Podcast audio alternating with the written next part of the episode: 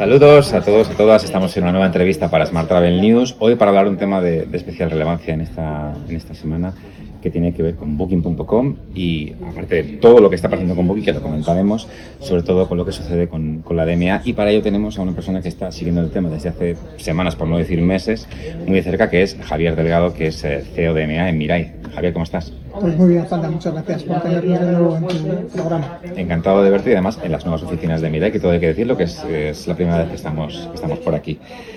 Bueno, eh, al lío que tenemos mucho que, mucho que ver. Cuando hablamos en septiembre estábamos comentando que Booking había quedado fuera de esta lista de gatekeepers que se diseñaron en Europa, de las consecuencias que eso podía tener a nivel de, de la competencia, ¿no? del, mercado y para los hoteles. Y desde que esto sucede, en, en, enero Google ya empieza a incorporar sus cambios para adaptarse a la norma nueva y vosotros ya detectáis que eso tiene un efecto a nivel de eh, lo que sucede con los clics. Si puedes comentar, ahí. Correcto, Juanda. Eh, la normativa obligaba a aquellos designados como gatekeepers, como guardianes del acceso por la Unión Europea, a empezar a aplicar los cambios a finales de enero.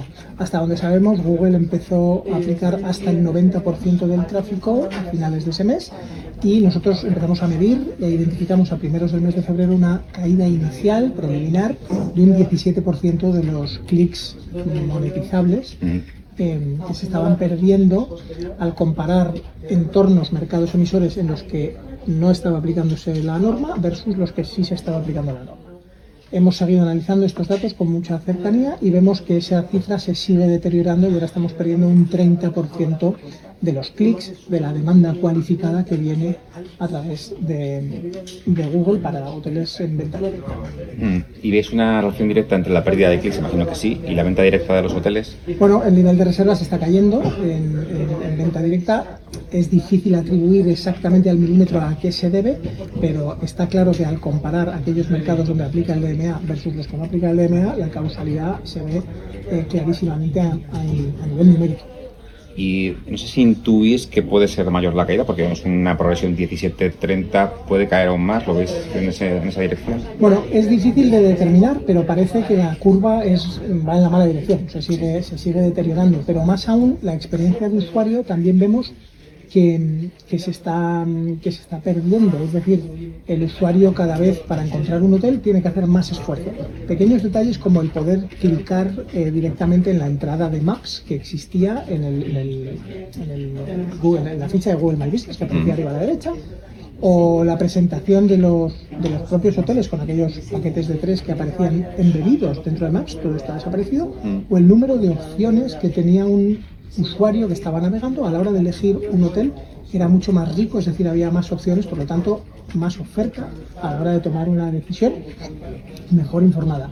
Se está restringiendo la capacidad de oferta para una búsqueda hotelera y esto resulta en, un, en un, una mala experiencia del usuario. Eh, de hecho, mm, hablando con Google, nos han confirmado que el manual refinement, que llaman, es decir, la cantidad de refinamiento que hay que hacer para conseguir depurar un poco más la búsqueda está subiendo. Es decir, que el usuario está perdido versus a la experiencia que había antes, donde era más intuitiva, más clara, más directa. Ahora está despistado y los que consumimos mucho el hotel a través de Google eh, nos está pasando esto. Una persona que lo haga lo habrá visto. Claro, porque lo que, lo que está claro es que no es que haya habido un descenso de la demanda.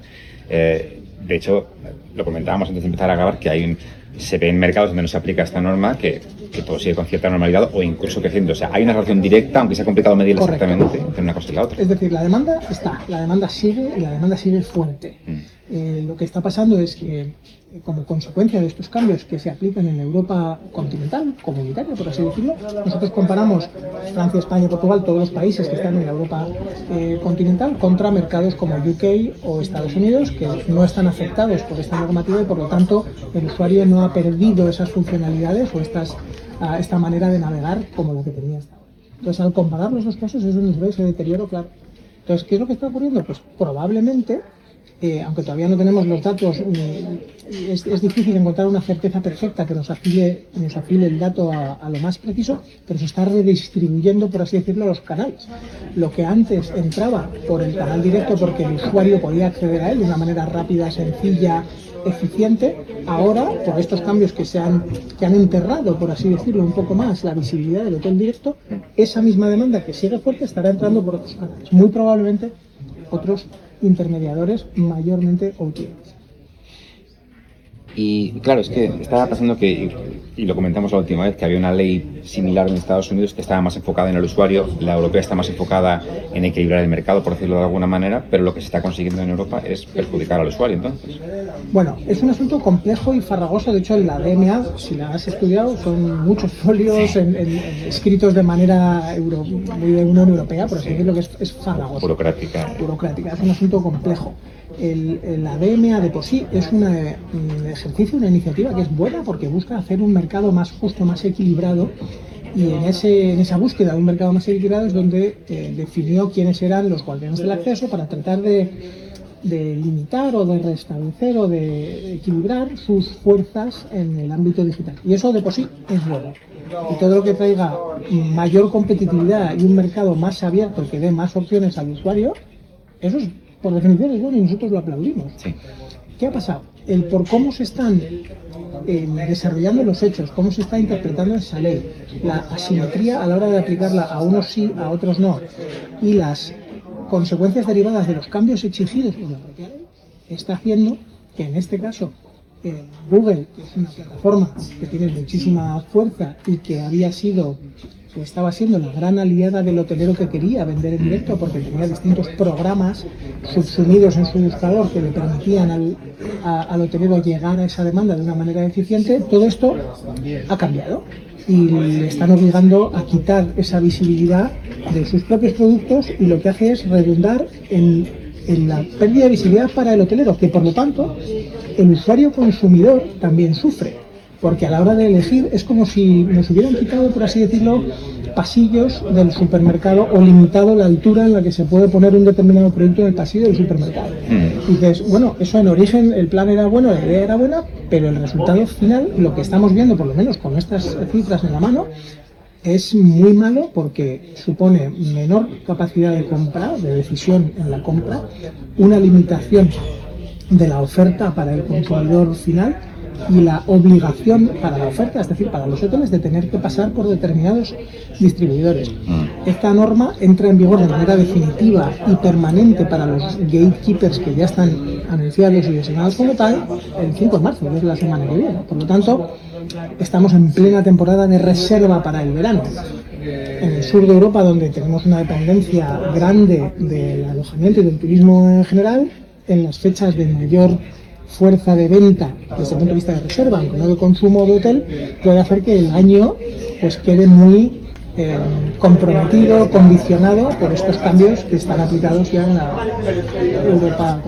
Mm, además, hay un aspecto que te quería preguntar, porque evidentemente Booking queda fuera de esta lista de gatekeepers por una situación circunstancial que tiene que ver con, el, digamos, incluso con los últimos retales de la pandemia, etcétera, pero por datos, lógicamente, tenía que estar en esta lista.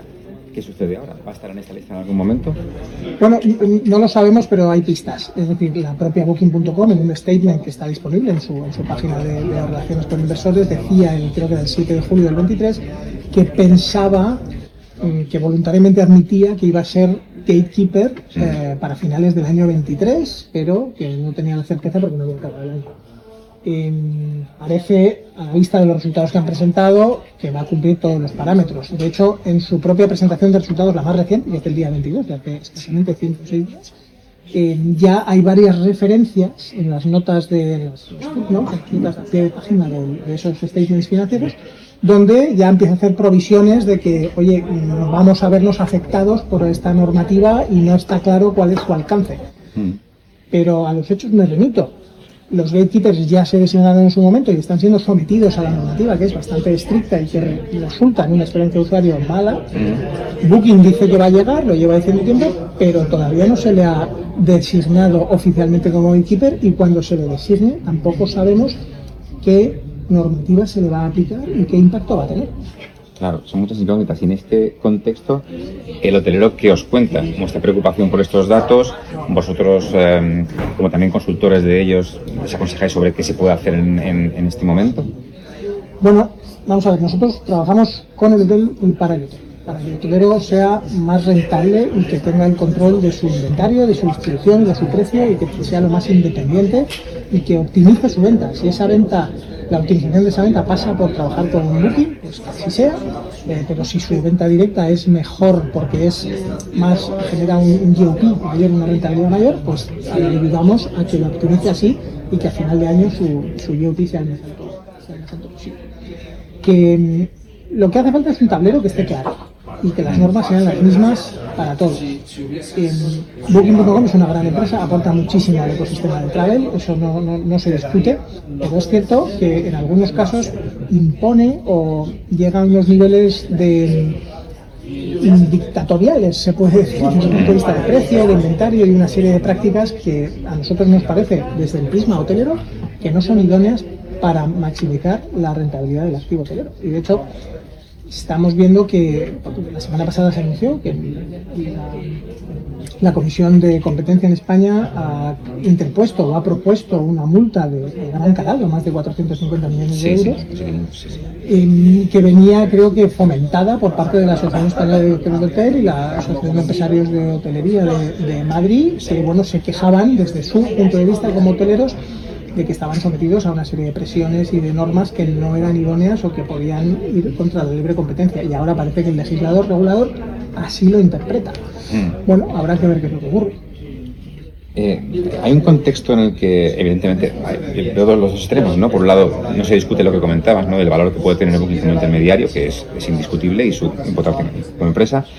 Y al mismo tiempo parece que está en el punto de mira, ¿no? De, en este caso de los hoteleros españoles que han conseguido ¿no? que esta, esta propuesta de, de, multa. ¿Cómo se conjugan las dos cosas? ¿no? Este valor que puede tener Booking para los hoteles como parte de un mix razonable de, de distribución y esta cierta, no sé si hostilidad ¿no? hacia, hacia un intermediario del que ven que tiene prácticas con las que no están de acuerdo. Bueno, aquí hablando un poco filosóficamente, todas las plataformas cuando llegan a un gran tamaño pasan a estar sometidas a un gran escrutinio por, los, por todas las autoridades, ¿no? europeas, nacionales, regionales y de todos los de todos los ámbitos. Yo creo que Booking.com, que es líder indiscutible en distribución hotelera o alojativa a nivel mundial, pues está sufriendo, por así decirlo, las mismas eh, normas a las que se ha sometido empresas de software de otro, de otro ámbito, sobre todo cuando eres tecnológica y norteamericana, pues hay un especial apetito, diría yo, en Europa, de regularte o de controlarte. Eh, cuando esas prácticas parece que pueden limitar la rentabilidad hotelera, pues eh, se exacerban eh, aún más. El hotelero al final lo que tiene que entender es que su inventario es limitado, tiene una cantidad de habitaciones que no puede construir 100 más la semana que viene porque es el mobile, ¿no? Como esta semana en Barcelona, tiene las que tiene, y el juego es con jugar con ese mix de canales que le genere un rendimiento óptimo a nivel GOP. No solo de ingreso, sino hay que ver el ingreso, cuál es el ingreso real, cuánto está entrando en la caja del hotel. No el PVP que paga el cliente, sino el ingreso real que me entra a mí como hotelero y jugar con, con, con ese mix. Eh, ¿Vender 100% en directo es posible? Sí, muy difícil, y quizá no sea lo más adecuado desde el punto de vista del riesgo. Eh, es balancear esas cestas que tengo, esos distintos canales, en ir jugando de manera dinámica y muy analítica para entender cuánto me entra cada vez que vendo una habitación por mi web, por mi contact center, por mi recepción, o a través de un tour operador, o a través de una otra, o a través de un mayorista, y tiene que ser y es solo entendiendo bien ese juego donde puedo optimizar. Si esto lo hago bien, consigo optimizar y el resultado pues mucho más que si me entrego a lo fácil de que me lo venda un tercero y que me imponga un tercero tanto el precio como las condiciones de. Mm. Lo último sería, Javier, preguntarte qué sucede ahora. Es decir, vosotros eh, desde que desde que esta cuestión estáis en contacto con, con Google, con la Unión Europea.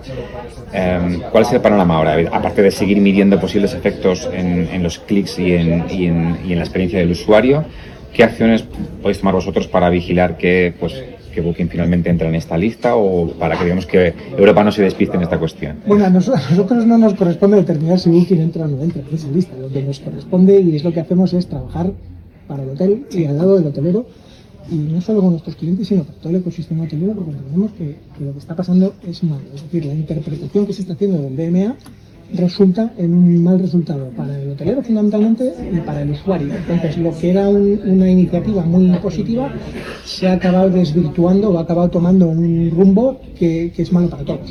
Entonces, ya estamos levantando esa bandera. Y esa bandera la hemos levantado con Europa, con quien hablamos directamente. Hemos participado en distintos seminarios y reuniones, tanto presenciales en Bruselas como remotas.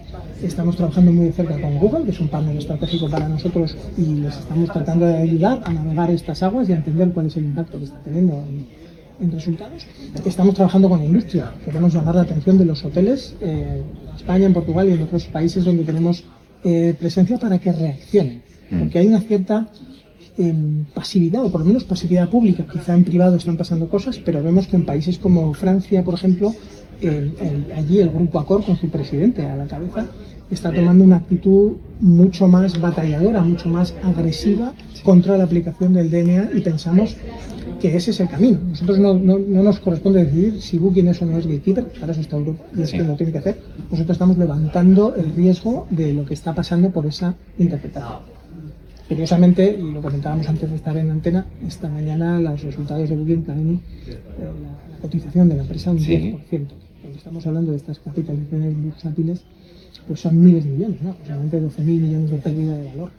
Eh, que es una cosa enorme que no se deriva, por lo menos directamente del DMA, sino de la pérdida de los objetivos que los analistas de los mercados financieros estimaban que tenía que llegar esta compañía. Entonces, a pesar de que la demanda está muy fuerte, eh, parece que hay determinados vientos de cara o situaciones complejas para Booking, que yo creo que es una gran empresa que aporta mucho, pero que si el hotelero no le pone coto y no la limita en su estrategia de distribución, puede hacerle daño o ser eh, contraproducente. De hecho, nosotros tenemos algunos clientes que, trabajan sin Booking.com y obtienen unos resultados de IoT muy, muy buenos.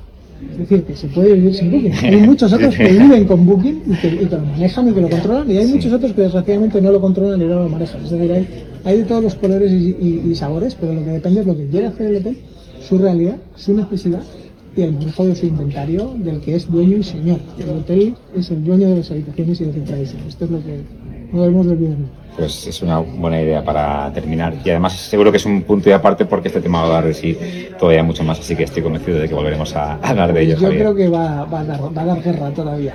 Fantástico, pues estaremos muy pendientes. Javier, muchísimas gracias. Gracias a ti. Gracias.